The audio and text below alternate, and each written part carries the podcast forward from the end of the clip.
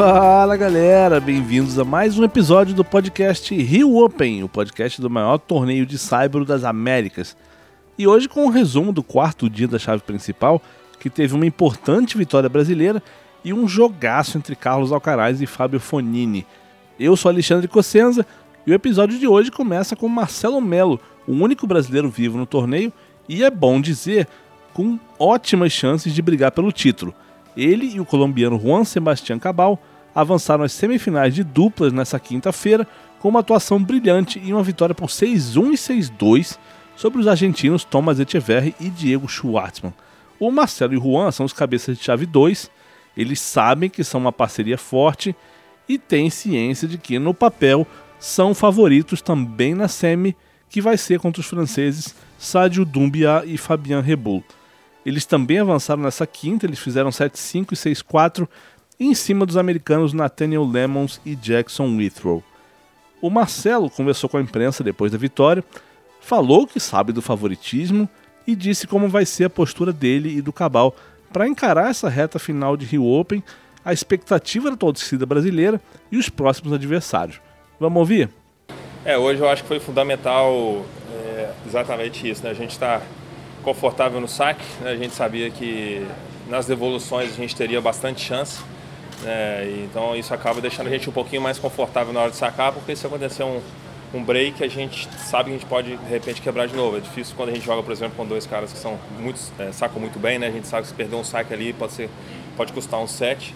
Mas eu acho que a, a maneira que a gente jogou hoje, desde o primeiro ponto, a gente estava, por mais que a segunda vez, eu até brinquei com o Juan depois, falei, pô, não tá nada mal pela segunda vez que está jogando junto foi a clareza que a gente conseguiu jogar é, desde o primeiro ponto. É, é, quando eu tive uma bola, ele foi, cruzou e ganhou ponto, ou ele, eu fui, cruzei e ganhou ponto, o tipo de entrosamento que ele até brincou, falando, parece que tem 10 anos que a gente joga junto, e realmente esse é um entrosamento que faz muita diferença até num jogo como hoje. É, pode acontecer um break de repente, eles empolgam, fica difícil, eles devolvem bem, mas eu acho que a gente não deu chance em margem nenhuma desde o começo para eles, eu acho por isso que o jogo foi, acabou sendo esse placar. A expectativa é boa, eu, como eu falei, eu quis eh, desde o começo vir antes para preparar da melhor maneira possível eh, para jogar bem. Né? Eu não fui para Buenos Aires, cheguei aqui antes, eh, a gente fez treinamentos antes, o Cabal também chegou teoria antes e conseguimos jogar um pouquinho mais para frente para ter mais tempo ainda de jogo, né? A gente jogou dois sets, três, então assim, eu acho que as coisas estão acontecendo pelo nosso lado. É, muito, como eu sempre falo, vocês me conhecem há muito tempo, de, de ser passo a passo, mas hoje realmente foi um jogo uh, excepcional. Né? Eu falar que não esperava jogar um jogo com o Juan assim, nem até o final do torneio, porque demanda de muito entrosamento para fazer o que a gente fez hoje. Mas a responsabilidade do brasileiro, estou acostumado já há muito tempo jogando, né? quando estava um ou não, sempre caía nas costas ou comigo, com o Bruno na Copa Davis, então a gente está acostumado a lidar com, com pressão, né? Foi uma pena que muito jogo ontem, uh, o Rafa foi no match tie-break duríssimo, o Demo também, então assim, o Monteiro na simples Poderia, de repente, ter ido para um terceiro set, mas assim, é, como eu sempre falo, a gente tem que estar muito consciente do que a gente está fazendo e defender da melhor maneira possível, de tentar saber que eu estou no caminho certo e dessa maneira eu acho que eu consigo lidar melhor com a pressão. É, eu, sendo muito sincero, eu não conheço basicamente nada sobre eles. Né? Eu acho que é um, realmente é um jogo completamente diferente do de hoje. São dois duplistas que vêm crescendo, vêm evoluindo. Eu vi eles treinando um pouco lá em, em Córdoba gente supostamente ia treinar coisas lá também, mas acabou que a gente não, não treinou. Provável, logicamente eles vão entrar como atiradores, né? É, nós vamos ter responsabilidade, mas eu acredito que o Juan a gente tem experiência suficiente para lidar com esse tipo de pressão. Né? Como eu falei, é muito importante. Se a gente jogar como a gente jogou hoje, logicamente é difícil repetir essa, essa situação que a gente teve hoje, mas com essa clareza, com essa calma de saber que de repente vai ser mais complicado o jogo, o duplista vai calhar mais o jogo, assim, de cruzar mais, de é, acho que a gente tem boas chances, né? Então, assim, é manter a ansiedade, tentar controlar a ansiedade, ficar calmo e ver se, se dá certo, né? Como eu falei, é um jogo realmente completamente diferente do que a gente fez hoje. E a outra semifinal de duplas vai ser entre o português Francisco Cabral e o argentino Horácio Sebajos contra a dupla 100% argentina de Andrés Molteni e Máximo Gonzalez. Na chave de simples, o grande jogo do dia, como já falei lá atrás, foi Alcaraz e Fonini, como todo mundo esperava, e acabou sendo um jogão mesmo, com o italiano vencendo um primeiro set muito louco, cheio de quebras e alternativas, altos e baixos, mas no final O Alcaraz, melhor fisicamente, mais jovem, garotão, venceu por 6-7, 6-2 e 6-4.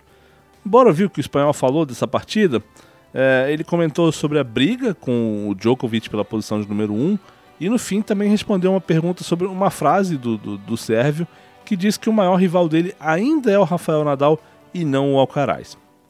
Bueno, la verdad que eh, ha sido un partido con, con altibajos, ¿no? He empezado muy bien, como te has dicho, he tenido oportunidades de quebrarle dos veces el saque e irme 4-0 y en este tipo de partidos contra este tipo de jugadores, si no aprovechar las, las oportunidades, eh, al final te, te, pasa factura, ¿no? Yo creo que también, bueno, eh, me hace muchísimo en, en mi saque y no he podido aprovechar esa, esa ventaja del primer set y, y, luego pues bueno, al final el tiebreak él también ha jugado a, a un gran nivel, no, no voy a decir que no, pero, pero bueno, sabía que, que el partido es muy largo y va a tener mi, mis oportunidades y, yo creo que al final físicamente yo he estado un poquito, un poquito mejor.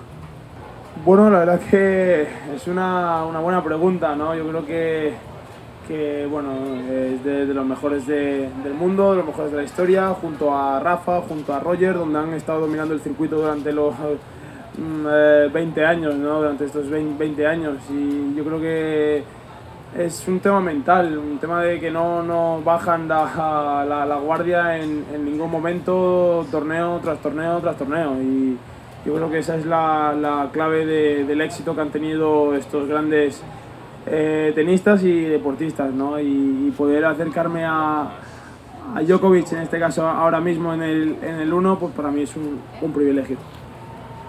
Carlos, eh, a propósito de lo que estás diciendo, ¿qué, ¿qué, qué, opinas de una declaración que dio Djokovic hoy de que su rival sigue siendo Nadal y todavía no, no, eres, no lo eres tú? Bueno, al final ellos creo que han jugado 59 veces, 60 veces, han jugado semifinales, finales de Grand Slam, finales de Master 1000, todas las finales prácticamente y, y, al final yo contra él he jugado alguna vez, aunque esté peleando con el, con el eh, por el número uno, no quiere decir que sea su, máximo rival o, su rival. Al final ellos han compartido circuito durante 20 años o, o más y, y obviamente han jugado grandes partidos, así que la verdad que é lo, normal que diga isso.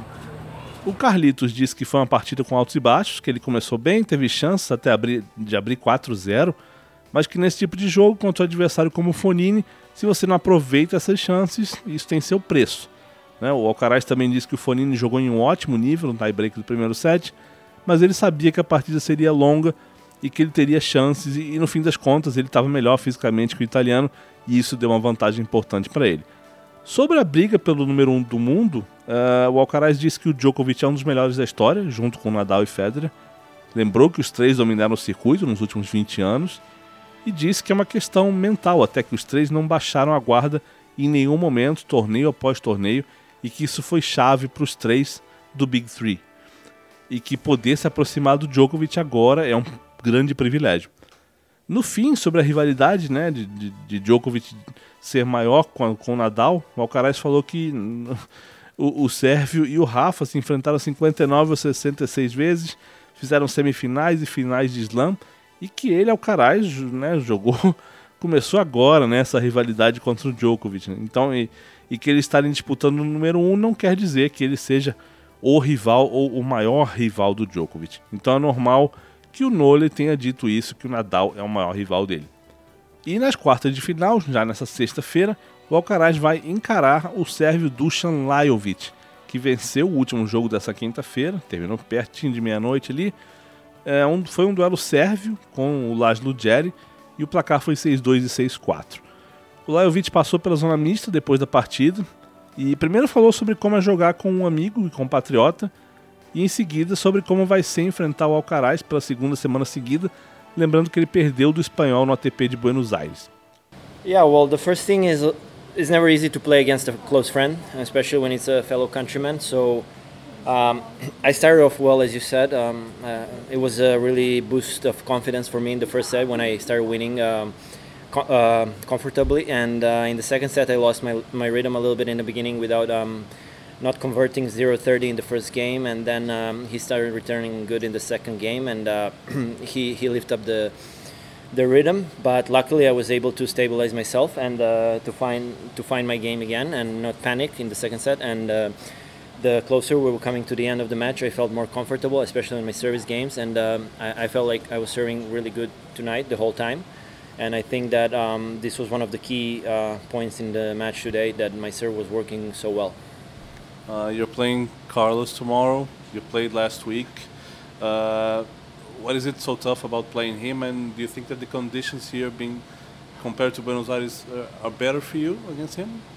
Well, you know, I, I don't think it's easy to find some conditions uh, that help you to play against Carlos, but you know he's a great competitor first of all, and he, he enjoys these kind of matches and he enjoys to compete every day. So I don't think that uh, playing seven matches in a row uh, is uh, taking a toll on him. He's young, his body is uh, in a perfect shape, so it's I think it's gonna be not a problem for him to play again tomorrow. And you know I lost last week. He played a really good match last week, and I'll try to take some points from that match and, and, and see if I can do something differently. But uh, most importantly, I'm going to try go out there and in, enjoy the match tomorrow.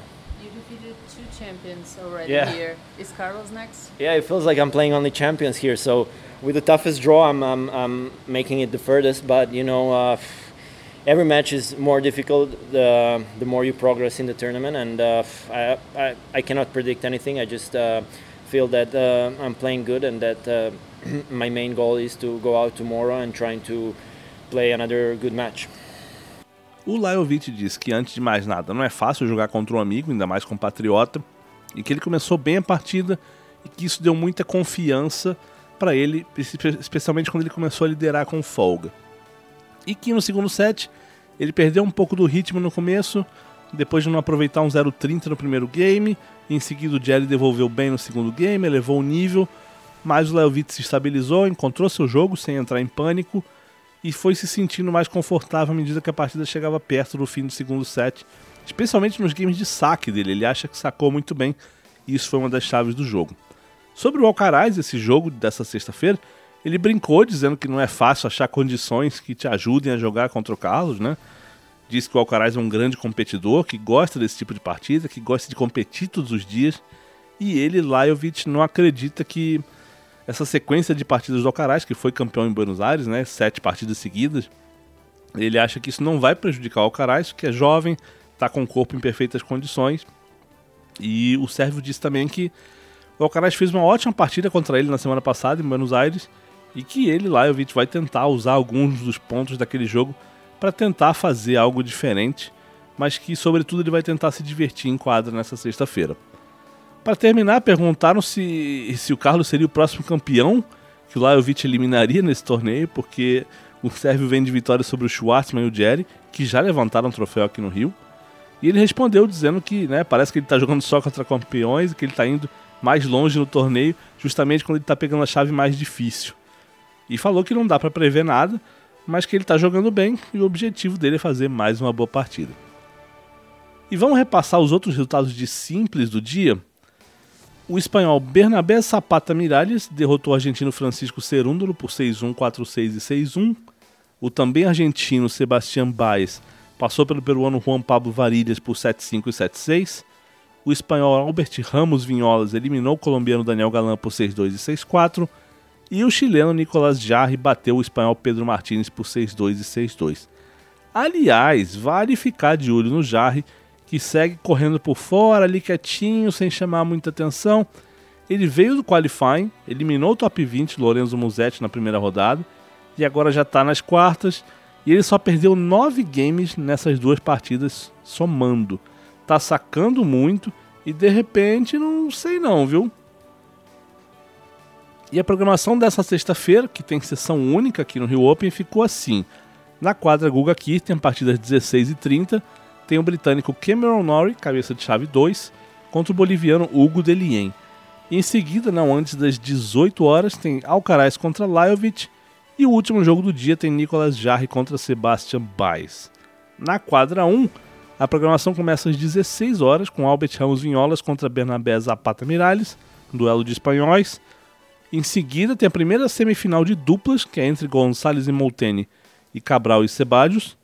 E por último, não antes das 19h30, é aquela hora que a gente sabe que a quadra 1 vai virar caldeirão porque tem Brasil com Marcelo Melo, ele, o colombiano Juan Sebastián Cabal, contra os franceses Sádio Doumbia e Fabien Rebolo. Lembrando que Melo e Cabal são favoritos e mais do que isso, Marcelo é a única esperança brasileira que resta para a gente ver um tenista da casa finalmente campeão do Rio Open, algo que ainda não aconteceu na história do torneio que existe desde 2014. E é isso por hoje, gente. Como eu falo todos os dias, eu sou Alexandre Cossenza e vou com vocês até o fim do torneio diariamente no podcast do Rio Open, o maior torneio de saibro das Américas. Aqui você fica por dentro de tudo, como aproveitar seu ingresso ao máximo, quem joga, quando joga, horários, tudo, tudo mesmo. Então, aproveita e faz o seguinte: favorito podcast no seu player preferido para começar a receber notificações sempre que a gente publicar um episódio novo. A gente está no Spotify, na Amazon Music, no Apple Podcasts, no Podbean, no Stitcher, na Deezer e no Google Podcasts. Então é só escolher favoritar o podcast e ficar sempre informado sobre tudo que envolve o Rio Open. Um abraço, gente. Até a próxima.